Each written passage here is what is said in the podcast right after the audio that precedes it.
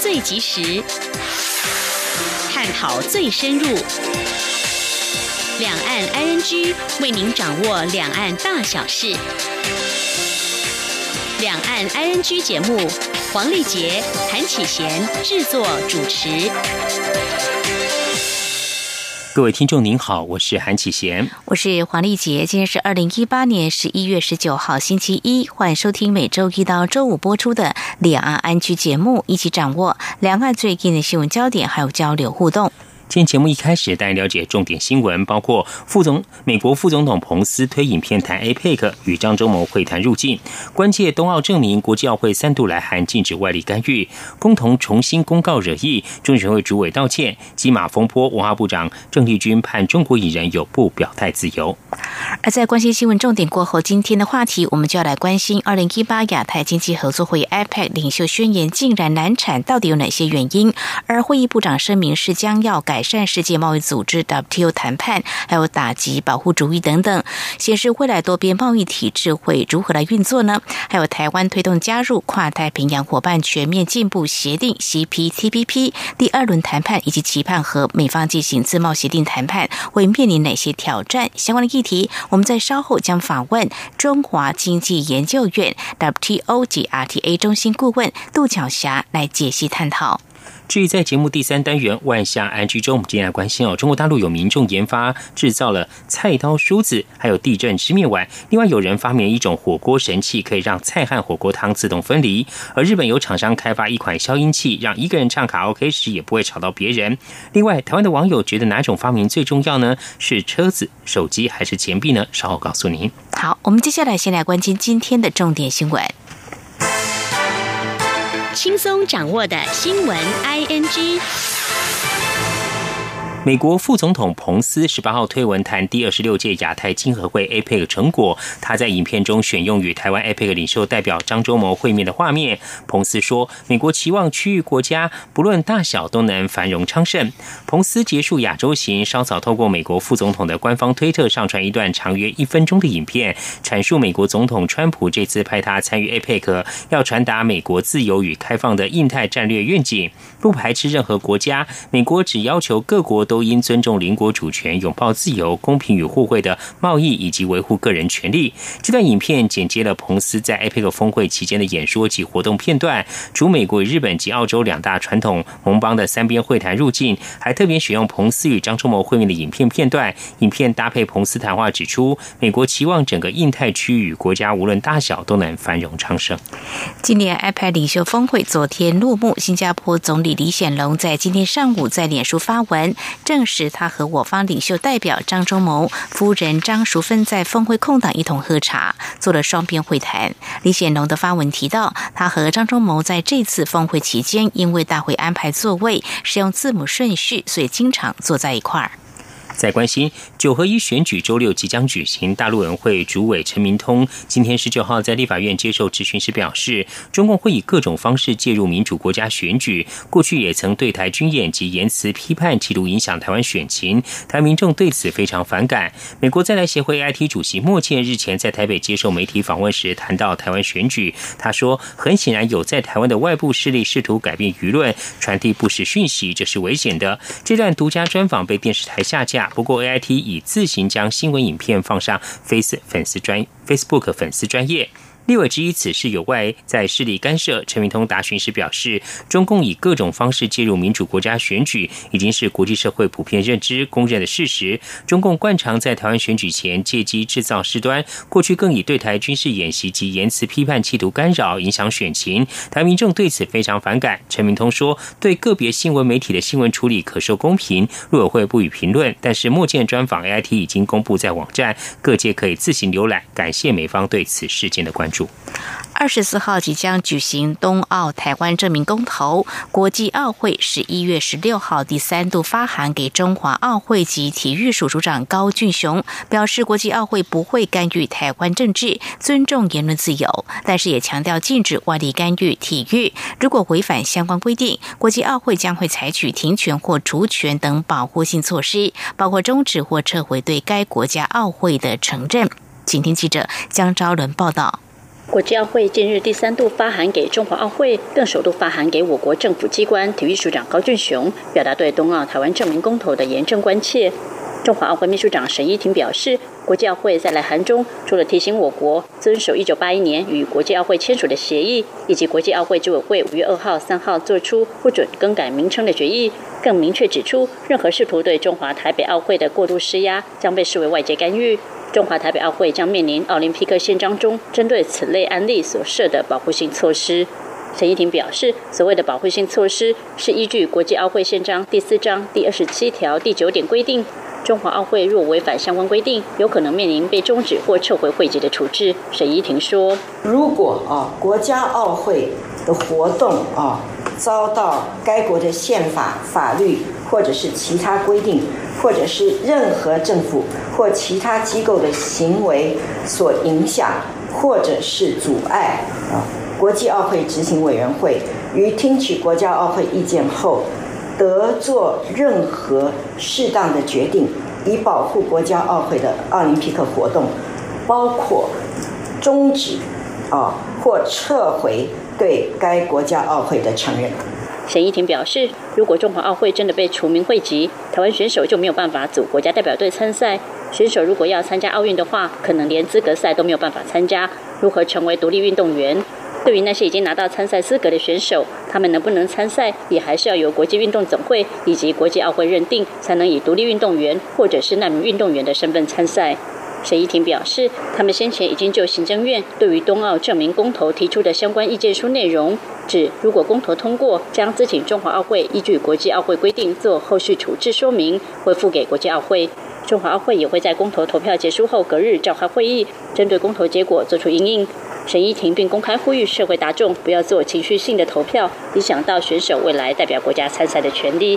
中央广播电台记者张昭伦台北采访报道。针对中选会重新公告公投公告被台北高等行政法院裁定违法一事，中选会主委陈英前今天十九号在立法院对于该会依法行政却无法满足所有民众期待道歉，并说明该会将透过新闻稿、电子公投公告刊登十月二十四号的行政院意见书内容，以及在法院裁定未被废止情况下，会在主要平面媒体刊登旧版意见书等方式来应应处理。不过，对于中选会提出的方案，司法院表示各种方法都要有法律明文规定才。还可以执行，行政机关应该依法行政。以下记者王兆坤的报道：中选会十月二十四号发出公投公告后，又于十一月二号纳入行政院意见书重新公告。台北高等行政法院裁定重新公告已违反公投法规定，投票日前二十八天公告的要求。中选会主委陈英前十九号在立法院内政委员会报告时为此道歉，因为中选会依法行政仍无法满足民众期待。陈英前说：“跟这个主席还有各委员跟全国民众做一个道歉哈，因为我们中选会作为独立机关，虽然大家都是依法行政，可是还是无法呃满足这个所有民众的这个期待。”陈英前表示，法院裁定书要求中选会不得将十一月二号的修改意见书刊登于公投公报上，因此中选会在收到裁定后。立刻调查能否执行此一裁定，但发现各地选委会几乎都已印制完成，所以事实上还是有一些困难，并不是说我们不愿意遵守法院的裁定。陈英前指出，中选会委员会决议透过发布新闻稿，紧急修改电子公投公报刊登十月二十四号的内容。此外，如果行政法院的裁定没有被废弃的话，中选会也打算在全国性的主要平面媒体刊登十月二十四号的行政院意见书。针对中选会提出的方法，立委询问司法院的意见。司法院副秘书长叶丽霞答询表示，要有法律明文规定才能这样处理。他说。这个要看法律有没有明文规定。法律明文规定，所有的公投的公报必须要送到我们的选民的手上。对对对。那他现在用这样子的方式来取代法律，呃呃，行政呃，我们的政府机关应该依法行政，应该依法行政规定。所以换句话讲，这样子，那用电子网站这些平面媒体可以取代吗？这个一定要明文规定才可以取代的。有立委询问陈英前是否应该知所进退。陈英前回应指出，个人进退不重要，重要的是把这一次的公投榜大选办好。中央广播电台记者王兆坤台北采访报道。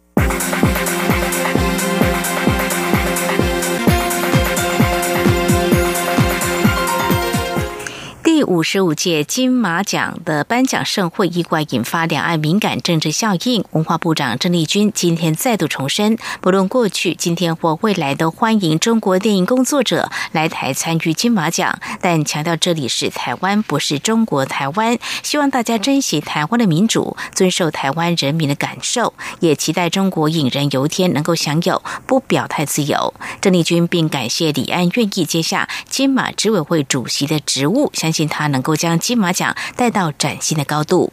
请听记者江昭伦的报道。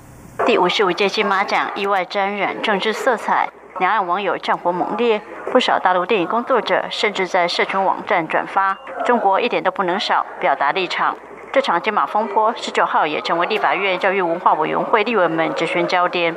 对于中国电影人在典礼中提及“中国台湾”字眼，文化部长郑丽君回应重申：不论过去、今天或未来。台湾都欢迎中国电影工作者及所有电影人参加金马奖，但这里是台湾，不是中国台湾。我们的立场坚定，价值清楚。郑丽君表示，金马奖在台湾有多年传统，近年来也已经发展成为一个由台湾贡献给世界的一个华语电影的国际性品牌。金马奖的精神就是拥有创作自由，尊重电影艺术，也反映台湾是一个民主、自由、多元的创作环境。台湾欢迎所有人来参加金马奖，但也希望中国电影工作者尊重台湾人民的感受。珍惜台湾的民主，身为部长，他有必要表达清楚立场。郑丽君也期许中国电影工作者能做自己。有一天也能拥有不表态自由，郑丽君说。但是我们也应该要来表达清楚，这里是台湾啊，那不是中国台湾。我们也期待他们来到台湾之后，也能够跟我们一起珍惜啊自由民主的价值。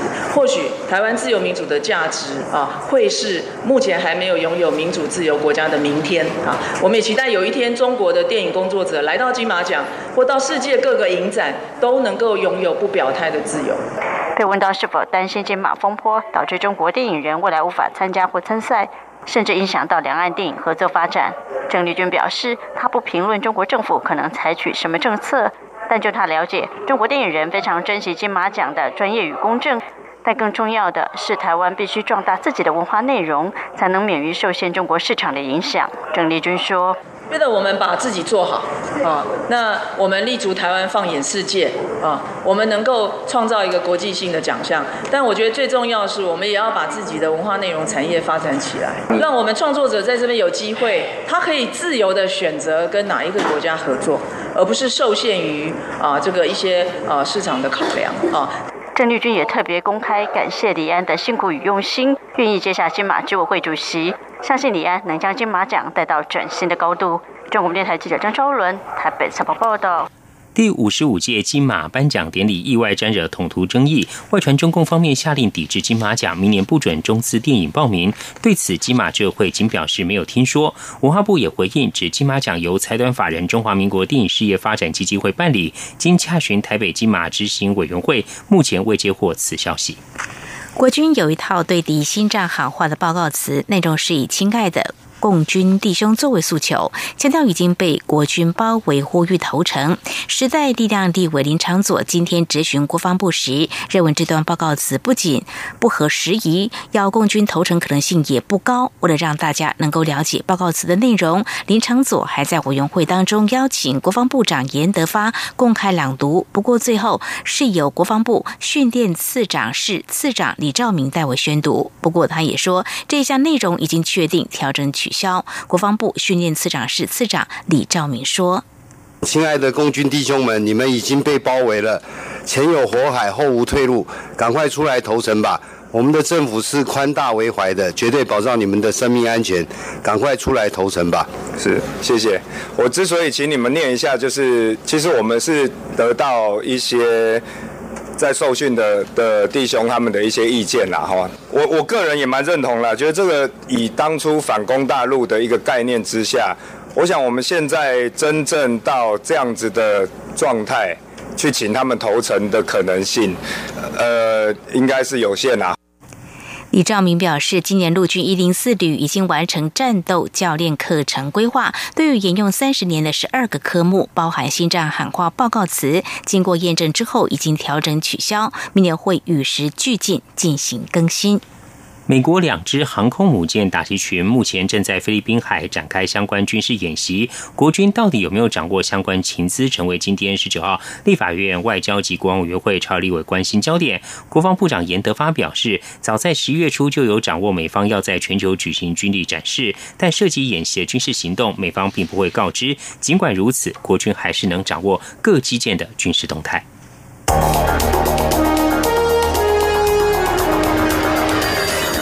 最敏锐的新闻嗅觉，延伸您的视野，让您听到最硬的两岸焦点。连线访问这次随团出访的央广记者王维婷。是的，今天在大陆福建平潭举办了一场两岸关系研讨会，对世界经济与亚洲会产生哪些影响呢？其中五百个是感染艾滋病的孩童，那分散在呃广东。从正经情势分析。两岸交流观察到新闻现场直击，两岸 ING 有最多元的声音、多面向的观点以及最专业的剖析，请收听每周一到周五晚间六点到七点，由中央广播电台新闻部黄丽杰、韩启贤制作主持的《两岸 ING》。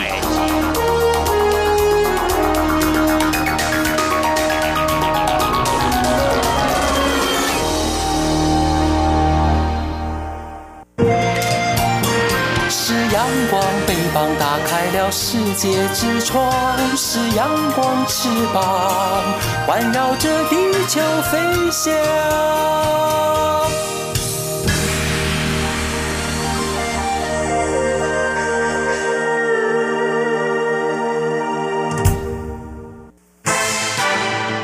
轻松掌握的新闻，I N G。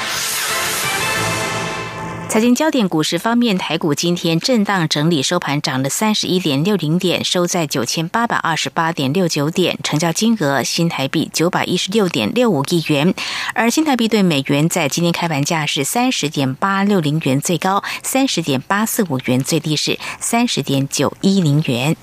另外来关心，蔡英文总统今天十九号接见。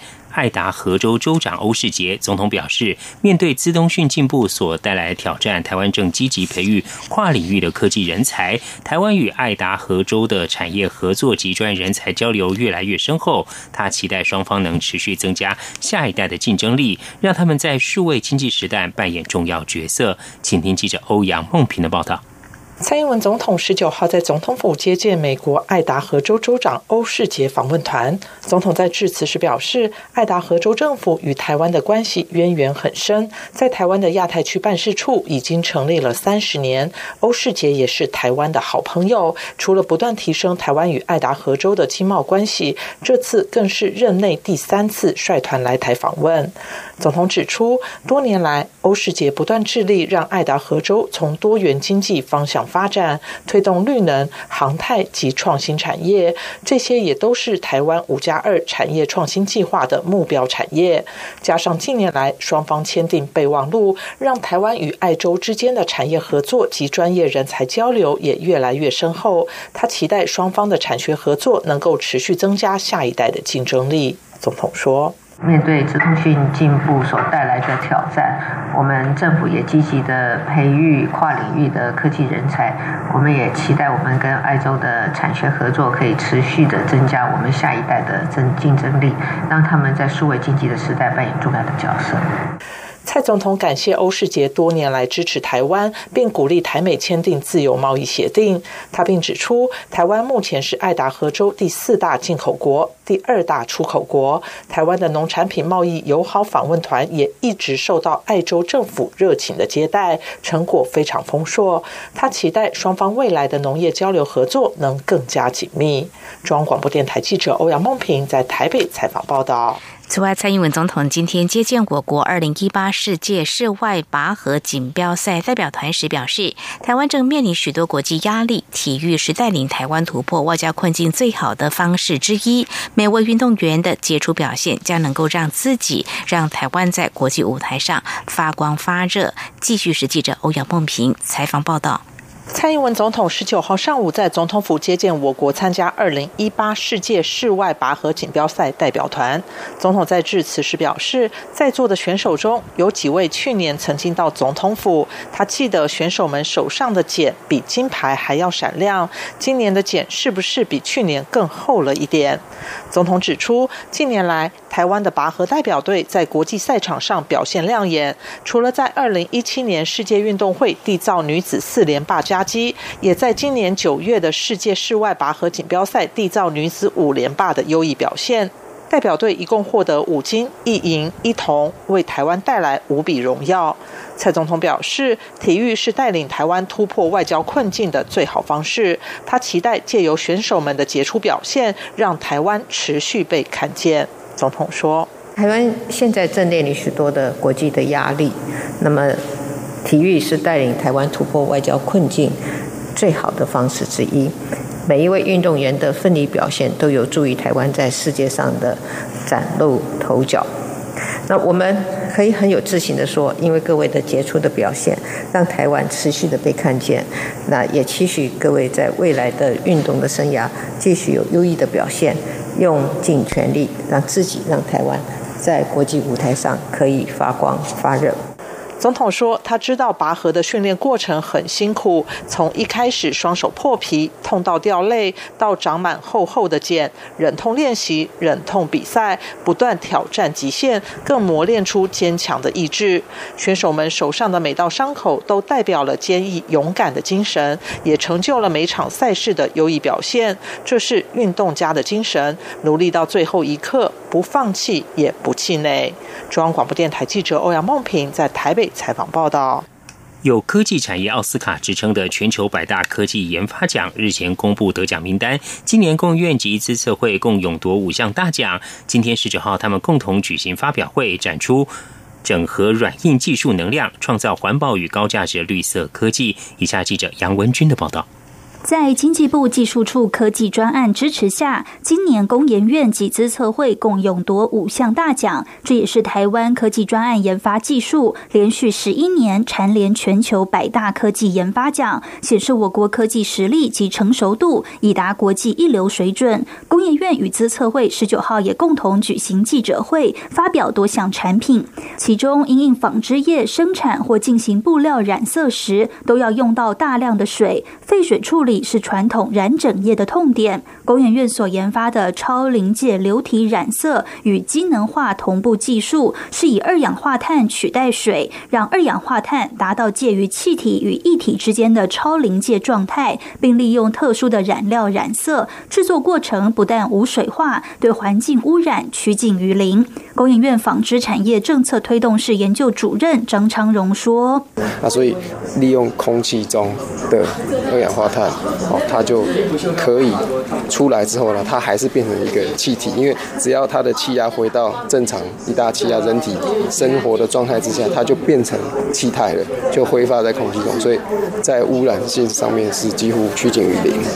另外，这台可惜是 UVC LED 流动水模组，主要是现今一般的 UV 光杀菌饮水机，主要是采用汞灯作为发光源，不仅体积大，灯管易碎，并且需要高压驱动，无法外出携带。UVC LED 流动水模组技术采用 LED 作为发光源，比起传统紫外光杀菌系统，不仅体积缩小，除菌率可达百分之九十九点九以上。工研院累经援救技术部经理傅义庚说：“它本来省就很省电，所以我们就可以用锂电池去驱动它，我们就不需要像灯管要拉一个电线一百一十伏转，所以就变成我们就可以做一个可吸的模组，带着到处用。”此外，资策会首创的手摇发电智慧站牌，利用低功率广域网路，只要手摇八秒就能显示公车行驶到哪里。主要可运用在网络不稳的偏乡地区，让乘客可以评估等待时间，不至于枯等。此项研发也获得全球百大科技研发奖的肯定。中央广播电台记者杨文君台北采访报道。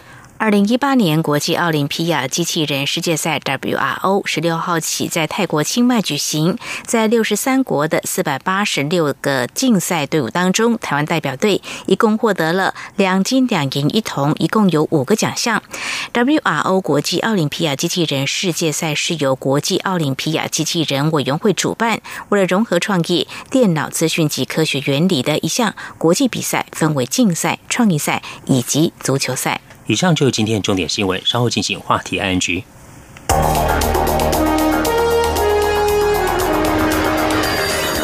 最敏锐的新闻嗅觉，延伸您的视野，让您听到最硬的两岸焦点。连线访问这次随团出访的央广记者黄维婷。是的，今天在大陆福建平潭举办了一场两岸关系研讨会，对世界经济与亚洲会产生哪些影响呢？其中五百个是感染艾滋病的孩童，那分散在呃广东。从正经情势分析、两岸交流观察到新闻现场直击，两岸 ING 有最多元的声音、多面向的观点以及最专业的剖析。请收听每周一到周五晚间六点到七点，由中央广播电台新闻部黄丽杰、韩启贤制作主持的《两岸 ING》。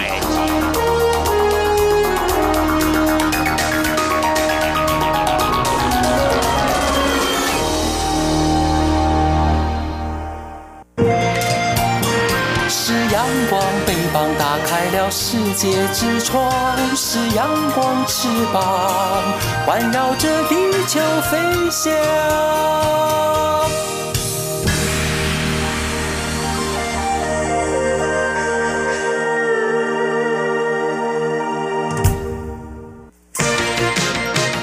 您最想关心的话题，ING。这里是中央广播电台，听众朋友收听的节目是两岸安居。在巴布亚纽几内亚举行的亚太经济合作会议 （APEC） 十八号落幕。不过这次会议并没有达成领袖宣言，可以说是史上首次难产哦。这显示哪些讯息？而倒是达成了改善 WTO 谈判监督及争端解决功能的部长声明，有哪些关注焦点？那么在其中呢，我们台湾所提出的四项倡议跟六项建议文字都纳入部长声明了。那么有哪些？推动重点方向呢？而至于在迈向 APEC 后二零二零愿景，我方该如何积极应应，寻求加入年底生效的跨太平洋伙伴全面进步协定 （CPTPP） 第二轮谈判呢？此外，台美领袖代表在会中触及双边自由贸易谈判，对台湾又有哪些挑战？相关议题，我们今天节目中访问到中华经济研究院 WTO 中心顾问杜巧霞杜顾问，我们观察探讨，非常欢迎顾问您好。哎，主持人好，各位听众大家好，非常欢迎。杜顾问，呃，首先呢，我们要先关注的焦点是在巴布亚纽几内亚举行为期一周的 APEC，这次年度主题设定是掌握包容性机会，拥抱数位未来。不过大家关注这领袖宣言这次首次难产哦，您观察可能有哪些原因，又显示哪些讯息呢？呃，当然这里面哈，因为最。主要的两个成员哦，就是中国跟这个美国哈，他们对于呃亚太地区的这些贸易政策啊，还有对于诶是不是要达成一个对于多边贸易组织哈这样的一个未来会员国怎么样嗯，在这个呃 WTO 里面哈去合作哈，在这方面产生了呃一个很严重的歧义哈，就是中美双方啊对于这个贸易政策互有一些主张，那其中呢。美国这边哈，他是认为说，中国大陆目前他是享受了一些不公平的待遇啦。所谓不公平，就是说，呃，他在二零零一年加入 WTO 的时候，他承诺哈，呃，应该要像 WTO 会员一样的哈，去执行一些贸易政策。但是，呃，美国认为说，中国大陆有很多的贸易承诺是没有兑现的，所以呢，使美国面对的是一个不公平贸易。所以呢，他也就要求 WTO 要进行一些改革。那但是呢，大家也知道，自从这个川普上台之后，好，他推出了很多美国的新的贸易政策方向。嗯，那一般人呢，看到这些贸易政策的转变呢，很明显的都认为说这是美方的一个单边主义跟一个贸易保护主义。嗯那但是呢，就像我刚才曾经提到的，就是说美国认为他所面对的是一个不公平贸易，所以呢，这个他认为说他面对的是一个不公平贸易，但是 WTO 里面的其他会员国又看到的是，呃，美国已经用他的一个单边主义的一个方式再去。诶，争取他自己的一些利益，所以这个就形成了中美之间在贸易政策方面啊非常明显的一个对立。嗯，是非常谢谢顾问的说明哦。谈到这个 WTO，我们看到这一次 APEC 部长联合声明的承诺是共同改善 WTO 谈判监督还有争端解决功能，呃，同意打击保护主义，包括所有不公平贸易的作为，并认同呢 WTO 贸易监督工作有其重要性，会员要确实遵守协定义务。不晓得顾问你怎么样观察美国总统川普在上任后采取的这些呃相关的经贸策略下，呃，您观察未来这个多边贸易体制它会怎么样？去运作跟发展呢？呃，这个当然哈，如果我们去从这个川普他他所采取的美国贸易政策，嗯，这个时点去看的话，的确美国是采取了很多保护性的措施，嗯，但是呢，呃，刚才我也讲了说，就是如果美国从美国的角度去看的话，他把他呃的主张这个。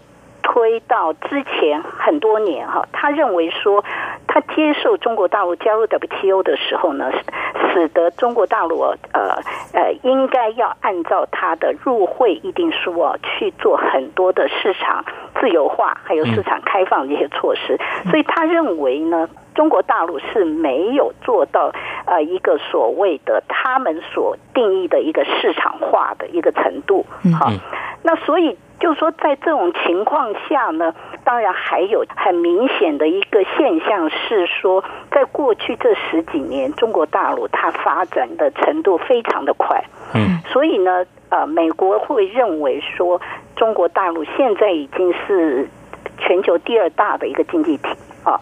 所以，他应该要做到很多像已开发国家所做的那样的一个呃市场化的一个程度。但是呢，中国大陆就认为说，他只是按照二零零一年他的入会承诺去做的一些，他已经有进行了很多的经济改革。好，所以就双方的认知就有很大的差距。所以，这个如果我们呃要去推敲说。为什么会形成今天这样的一个双方很严重的认知差距呢？可以说是当初美国在让中国加入 WTO 的时候，他有一些错误的认知。好，那这是什么错误的认知呢？啊，基本上他就是认为说，呃，只要先把中国大陆加纳入到多边贸易体制，让他去进行市场化的经济改革之后呢，他就自然的会向这个民主政治这方面去发展。但是呢，事实上现在啊。他看到了中国大陆的经济的快速发展，但是在政治方面，他没有进行什么样很明确的一些改革，所以呢，跟他的预期就有一个很大的差距。好，譬如说，我们呃讲到说，他在要求。呃，这个 WTO 去进行改革的时候，其中有一个很明确的一个呃议题点，就是所谓的透明化。嗯，好，那这个透明化呢，基本上啊，美国它的主张就是认为说，中国大陆它在呃仍然有非常高比例的这国有企业的这种情形之下呢，这很多的国有企业都呃受到政府的补贴。那因为有这么多的补贴，然后中国大陆又没有如实的申报，所以呢，中国大陆在这一方面是不透明的。嗯，好，所以他要求的透明化呢，就是说你这些相关的呃这个国营企业，还有说怎么样收到中央政府的一些这些补贴，或者是地方政府的补贴呢，你都要透明化的报出来。那当然，对于中国大陆，因为它的国有企业。到目前为止，要进行全面的改革是很困难的，所以他就非常反对这一条。好，这个是其中的这个所谓的这个透明化这一点啊，他们就形成了一个针锋相对的一个对立的一个情况了。是。那么从这里，我想大家也非常关注美洲贸易战后续的焦点呢，也是值得我们再来持续来关注的哦。嗯，对。那么延续在这次的 IPAC 会议当中，台湾是有提出四项倡议，还有六项建议文字呢，都纳入这个部长声明当中哦，包括在人力资源能力建构啦，还有协助中小企业国际化、网实整合，还有降低粮损等等，还有一些包括台湾在资通讯产业成成果分享、食物检验技术、能源等等这些。嗯，顾问，你怎么样来看我们所提出的这些倡议，或者是啊建议文字啊这些问题有哪些趋势是值得重视？当然，我们台湾可以在哪些方面做出一些积极贡献呢？就是说，就 APEC 二十一个会员体来说的话，因为这二十一个会员体中间哈，经济发展程度差异非常大。好，那台湾其实在这里面呢，算是中上的哈。那所以这里面呢，就有很多台湾可以着力或者是说贡献的这个地方哈。嗯。那所谓的这个呃。台湾可以着力贡献地方呢，好，譬如说在人力资源的建构这方面，过去啊，台湾是怎么样从开发中国家后段的那个程度呢，一直到现在可以说是新兴工业化国家啊，这样整个的发展过程里面呢，人力资源的培养其实是非常重要的啊一步，所以呢，这个其实是台湾就可以贡献的哈，你这个怎么样去改善你人力资源的一个这个建设了哈，那另外呢，还有譬如说像。台湾的中小企业的国际化，哈，因为过去台湾的经济发展可以说都是靠着中小企业怎么样积极参与到国际供应链体系，所以呢，这个也是台湾可以实际上可以贡献的。那当然了，哈，譬如说，呃，在。东南亚国家啊，经常会有一些天灾啦，哈，不管是地震啊、台风啊，或者是海啸之类的，所以这个每一次发生天灾的时候，对于粮食的供应就是一个很重大的一个损害嘛。嗯，好，那这一部分呢，台湾也希望说能够未来加强跟这个东南亚国家之间啊，怎么样在天灾的时候降低这些粮食损害，大家共同去呃营造一些环境啊，或者是说怎么样把经验分享哈，啊去。改善这样一个问题，好，那还有说未来哈是一个网络经济的一个时代，怎么样去呃整合好这二十一个会员体之间的这个网络经济，好，所以我想哈这些啊都可以说是未来台湾在这个 APEC 里面可以把好台湾自己的一个实际的经验贡献出来。好，那这样就可以在这个 iPad 里面发挥一个更积极的一个角色。嗯，非常谢谢顾问详尽的观察跟解析。好，我们今天节目中呢是访问到中华经济研究院 WTO 中心顾问杜巧霞杜顾问，针对刚刚结束的亚太经济合作会议 APEC 年会哦，这次会议中呢有哪些需要关注面向，我们做分析跟说明。在下一段节目中，我们将继续请顾问来我们观察目前这个 CPTPP 还有 RCEP RCE。可能，目前的发展进程为何？另外，有关于台湾跟美国之间的呃自由贸易谈判，有哪些关注焦点？我们节目稍后回来。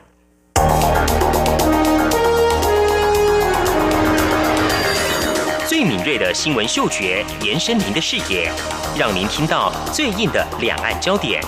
连线访问这次随团出访的央广记者王维婷。是的，今天在大陆福建平潭举办了一场两岸关系研讨会，对世界经济与亚洲会产生哪些影响呢？其中五百个是感染艾滋病的孩童，那分散在呃广东。从正经情势分析、两岸交流观察到新闻现场直击，两岸 ING 有最多元的声音、多面向的观点以及最专业的剖析。请收听每周一到周五晚间六点到七点，由中央广播电台新闻部黄丽杰、韩启贤制作主持的《两岸 ING》。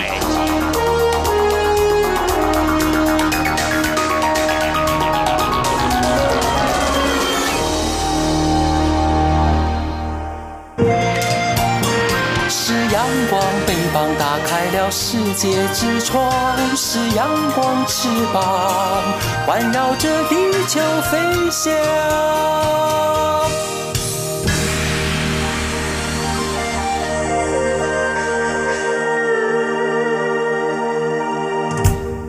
这里是中央广播电台，听众朋友继续收听的节目是两岸居。我们在今天节目当中访问中华经济研究院 WTO 中心顾问杜巧霞，来跟我们关注刚落幕的 IPEC 会议的相关焦点。持续呢要请教顾问的是，美国在去年退出十二个成员国所签订的跨太平洋伙伴协定 TPP 之后，有十一个成员国参与的跨太平洋伙伴全面进步协定 CPTPP 将会在。今年年底生效。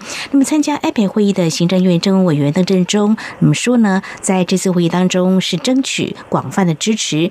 呃，这显示政府致力推动台湾加入 CPTPP 的第二轮谈判。不过呢，我想请顾问跟我们做一下说明，台湾为什么要加入，必须做好哪些准备？当然，可能会面临哪些挑战呢？呃，基本上就是说，因为哈台湾的主要的竞争伙伴，还有周边的国家哈加入的这个或者是签署的 FTA 非常的多了。那但是呢，台湾在这一方面呢，主要只有跟新加坡、跟纽西兰有签哈，所以这个就会形成说，台湾在跟其他国家，不管是在贸易还是吸引投资这方面，面临到一个啊比较不利的一个状况。尤其是最明显的就是，我们如果拿啊台湾。跟韩国来比的话，韩国几乎把台湾所有主要的贸易伙伴哈都已经签了 FTA，所以呢，这使得台湾的产品在跟这些贸易伙伴进行贸易的时候呢，相对于韩国，台湾的产品就要被课税。台湾要吸引这些外资的时候呢。台湾的产品要出口到这些国家的时候，也是一样要被课税，所以这就使得台湾在国际竞争上哈受到很大的一个负面影响。所以呢，我我们政府就认为说，台湾如果有机会的话，我们应该要争取加入 CPTPP。顾问，那呃，至于我们要加入的 CPTPP，您认为可能会面临到哪些挑战？我们如何去加以努力跟克服呢？呃。当然，这里面啊，从经贸层面来看的话，第一个就是说，这个 CPTPP 啊，它是要求自由化程度非常高的一个区域贸易协定。好，所以那就是我们如果要争取加入的话，那我们也必须要准备好，说我们要进一步，而且是大幅度的开放市场啊，几乎大概就是过渡期完成之后啊，譬如说八年啊、十年之后，就几乎要百分之百的零关税。好，那。目前我们当然对于农产品还有蛮多关税的，所以意思就是说，呃，在如果说真的要呃。面对这个 CPTPP 谈判的时候，我们可能会面临这些 CPTPP 的会员国要求我们必须要承诺的很快速的降税为零啦。嗯，好，那这个是在经贸层面我们必须要面对的，哈，必须要准备的。那第二个呢，就是说 CPTPP 呢，它基本上是一个采取一个共识决的，哈，呃，入会的一个方式，所以呢。呃，也就是说，在 CPTPP 里面，十一个会员国哈都要没有人反对台湾加入。啊，台湾才有可能去加入，所以呢，这个就变成说，我们必须要跟这 CPTPP 十一个会员国直接去相互谈判的哈，这样的一个呃能力哈，确保这十一个会员国都不会反对台湾的加入哈，那未来我们才有可能加入。好，所以这两个不管在政治方面或者经贸方面哈，我们都必须要先做好准备工作。嗯哼，是好。那相关的，我们也关注到有关为了实现 iPad 区域经济整合的目标啊。那么，中国大陆去年主张亚太自由贸易区 FTAAP 的推动，来取代贸易目标的后二零二零愿景。美国虽然是表态反对，不过还是有些会员体。表示期待哦，呃，这个区域全面经济伙伴协定 RCEP、RCEP 跟 CPTPP 都可能是被视为可能的基础。呃，你怎么样来看？呃，目前大概这个 RCEP 推动进程是怎么样呢？RCEP 啊，它的成立其实主要是针对 TPP，好，那个时候开始展开谈判，而且已经有非常具体进展的时候，好，那这个东亚的十六个国家成立了这个 RCEP 啊，推动这个 RCEP 谈判。但是呢，我们知道说，第一个 TPP 现在变成了 CPTPP，好，美国已经退出了。那第二个呢，呃，这个在 RCEP 这十六个国家里面呢，其实。呃，有印度哈，那印度呢，它是在自由化承诺这方面啊非常保守的一个国家，所以呢，现在呃，怎么样去达成这个 ASEP 的哈，它应该本来是要跟呃 TPP 哈啊相对的，也有一个非常高度自由化的一个呃这个区域协定才对。那但是呢，以目前我们看到的印度哈在做这方面承诺的时候，他就非常保守，因为他认为说他们自己的国内的产业还没有建立好，他非常害怕说一旦好高度自由化、高度这个零关税之后呢，他们没有办法阻挡。中国大陆的产品大量进入到印度，好，所以这个呃未来哈，我个人是认为说阿塞 p 要能够完成谈判，可能这个困难点非常高。嗯。是非常谢谢顾问的说明哦。那最后请教顾问，就是呃，彭博报道，参加亚太经合会的 APEC 经济领袖会议的美国副总统彭斯呢，与台湾的领袖代表张忠谋会面时呢，触及到台美展开自由贸易谈判。呃，请顾问帮我们观察解析一下，台美展开自由贸易谈判，在美洲贸易战这个背景下呢，对台湾来讲有哪些重要性？那如果要展开谈判，有哪些议题呃是取得进展的重要关键呢？呃，当然哈，美国第一个哈，他退出 TPP 嘛哈，那他也不是 ASEP 的这个会员国嘛哈，然后再加上呃，目前在 WTO 里面哈，美国几乎也扬言他要退出 WTO 嘛。如果说 WTO 未来的改革没有办法符合美国的预期的话，他甚至会退出 WTO。所以说，在这种情况下。啊，再加上说中美之间还有这样一个一个贸易战，哈，继续的这种情况，呃，台湾如果能够跟美国去签署贸易协定，当然是在对台湾的一个很重要的一个出口市场这边啊，取得了一个呃相当的一个利基了哈，不管是在经贸方面，或者是在国际合作啊，呃，这个政治方面啊，都是取得一个很好的一个筹码了，好。所以说，如果我们有机会能够跟美国去缔结自由贸易协定，当然对台湾未来在国际场域啊是非常有利的。但是呢，呃，大家也知道，跟川普政府啊要做贸易谈判啊，其实会面临很多美国政府的一些单方面的要求。嗯，好，那这种单方面要求就包括了零关税的比例要非常的高。嗯，那还有呢，就是像我们对于美猪、美牛啊，哈。啊，就是牛肉、猪肉进口啊，还有限制，哈，所有有配额限制的这些产品呢，可能也都没有办法存在。好，那还有呢，就是关于汇率条款，好，因为在美韩自由贸易协定的修正版里面呢，韩国承诺了。呃，美国就是不会诶去干扰这个韩元跟美元的汇率。好，那我们知道台湾也是呃有很多的贸易顺差，我们也有很多好外汇存底。哦，所以未来如果我们跟美国去谈这个自由贸易协定的时候，我猜想，说不定美国也会要求台湾呃在这个汇率政策上面要保持中立性。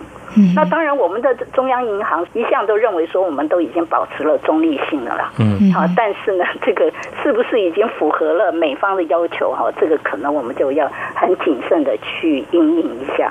嗯哼，好，非常谢谢顾问您的解析。那我们在今天关注有关 iPad 会议，那么包括还没有出炉的领袖宣言，还有部长声明，以及呢台湾要积极寻求加入区域经济组织，以及台美之间的自贸协定的谈判应该如何取得进展呢？非常谢谢中华经济研究院 WTO 中心。顾问杜巧霞杜顾问啊，为我们做非常详细的探讨、解析跟说明，非常谢谢杜顾问，谢谢您。谢谢顾问，好，谢谢。最敏锐的新闻嗅觉，延伸您的视野，让您听到最硬的两岸焦点。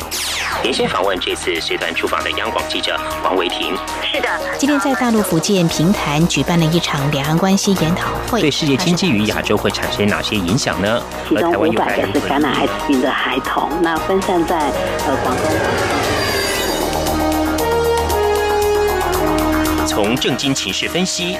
两岸交流观察到新闻现场直击，两岸 ING 有最多元的声音、多面向的观点以及最专业的剖析，请收听每周一到周五晚间六点到七点。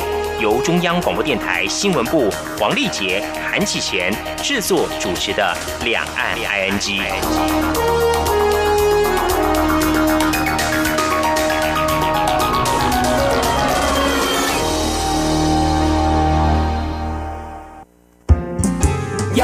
就是阳光，成了我的翅膀。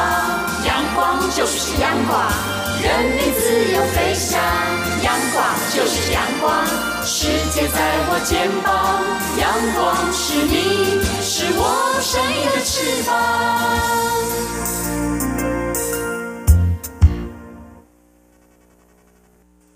挺新鲜的，最火的万象 ING。这里是中央广播电台，您现在所收听的节目是两岸居，到了万象 ING 单元。丽姐，我们今天来谈谈发明。哎，著名发明家啊，就是美国的爱迪生。嗯，不过最近在中国大陆有一位青年被美国的媒体称他是“废柴爱迪生”。哦，那他也喜欢发明，只是发明什么样的东西吧？哎，为什么叫废柴爱迪生呢？主要呢是他发明一些东西啊，嗯，在一些人眼中看起来好像是废物。嗯，比如说我们举个例子好了，菜刀、梳子。菜刀、是不是又可以当菜刀，又可以当梳子。可是你敢拿起来梳头发？谁敢啊？太锋利了。还有弹额头的指套。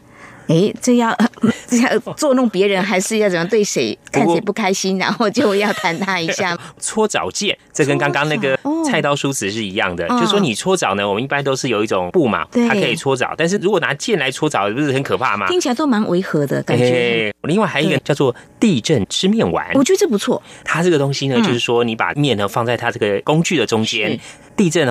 它因为它会自己会平衡起来哦，这样哦，所以呢，还是可以继续享用这碗面，很厉害。他应该懂得力学。还有另外一个叫做菜刀手机套，这是又是。他就是把菜刀做成一个手机套，就是你一边切菜的时候啊，如果嗯刚好有朋友打电话来的时候啊，你就把这个菜刀掀开，里面就可以装手机。可是可是手机装在那边会不会增加它的重量？那个拿起来像女生会觉得 拿得动吗？还有比如说你剁肉或者切菜，有些会有汁，但你让手机跑水呢？这要防水，没错啊。不过这名青年他讲说啊，他发明这些小物哦，他最主要呢是因为他以前喜欢做手工艺，他曾经到异乡去打工。嗯，那在去年的时候回到老家啊，在朋友启发下，他开始呢把一些他的发明的东西，嗯，录制影片发到网络上，引起大家的关注。嗯那所以他说，主要透过这个呢，把一些日常生活中随处可见的物品呢加以改造啊，改变一些功能。嗯，其实呢，有些发明。常常就是在这种不经意之中，除了这个需求是发明的要素之一啊，哎，有时候这种发明就是改了一下，会有完全不一样的功能，有时候是你有想不到的哦。另外，我们再看到，在中国大陆四川有一名农民，他有一次吃火锅，嗯，他就觉得哦，去捞这火锅料的时候，如果不小心，没有夹好，哦，就掉到汤里头去，那汤就溅出来。没错，没错。那有时候就捞起来的时候很想吃，但是太热了，料泡在汤里头很热嘛，哦，所以他就想说。发明个机器，让这个料跟汤可以分离啊，而且是很容易分离的。怎么样分离？就是它熟了会自动分离吗？对，就自动会有一个平台网子，像这个捞子一样，会自动升起来，这个料就会升到这个火锅的汤面之上。而且他说这个有个好处啊，哦，什么？啊就说汤还在下面滚嘛，所以还可以保温。听起来不错，哎，就有些网友觉得说，哎，还蛮不错的哈。不过呢，有些网友讲啊，吃火锅就是要在汤里头那种感觉啊。是啊，所以青菜萝卜各有所好。不过我觉得很多东西发明出来之后，让市场来决定。没错，如果有蛮多人呃觉得可以接受的话，我觉得这就有可能然后有发展。对，另外在台湾很久之前呢，有发明一个叫做第三刹车灯啊。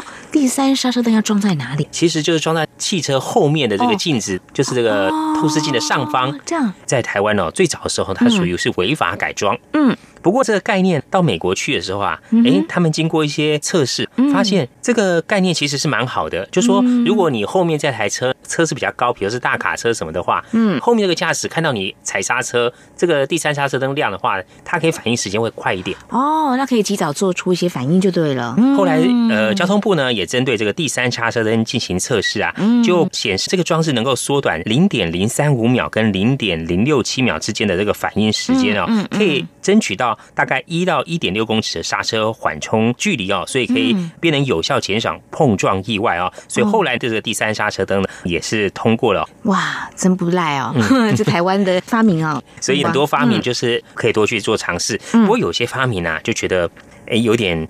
也不能说像怪了哈，不过他真的解决了一些问题。嗯，比如说，还蛮多人喜欢哦，高歌一曲。是啊，哎，唱唱卡拉 OK。嗯，不过呢，你喜欢唱，别人不一定喜欢跟你一起唱或听到你唱歌。嗯，在日本就有人发明了一个卡拉 OK 的消音器。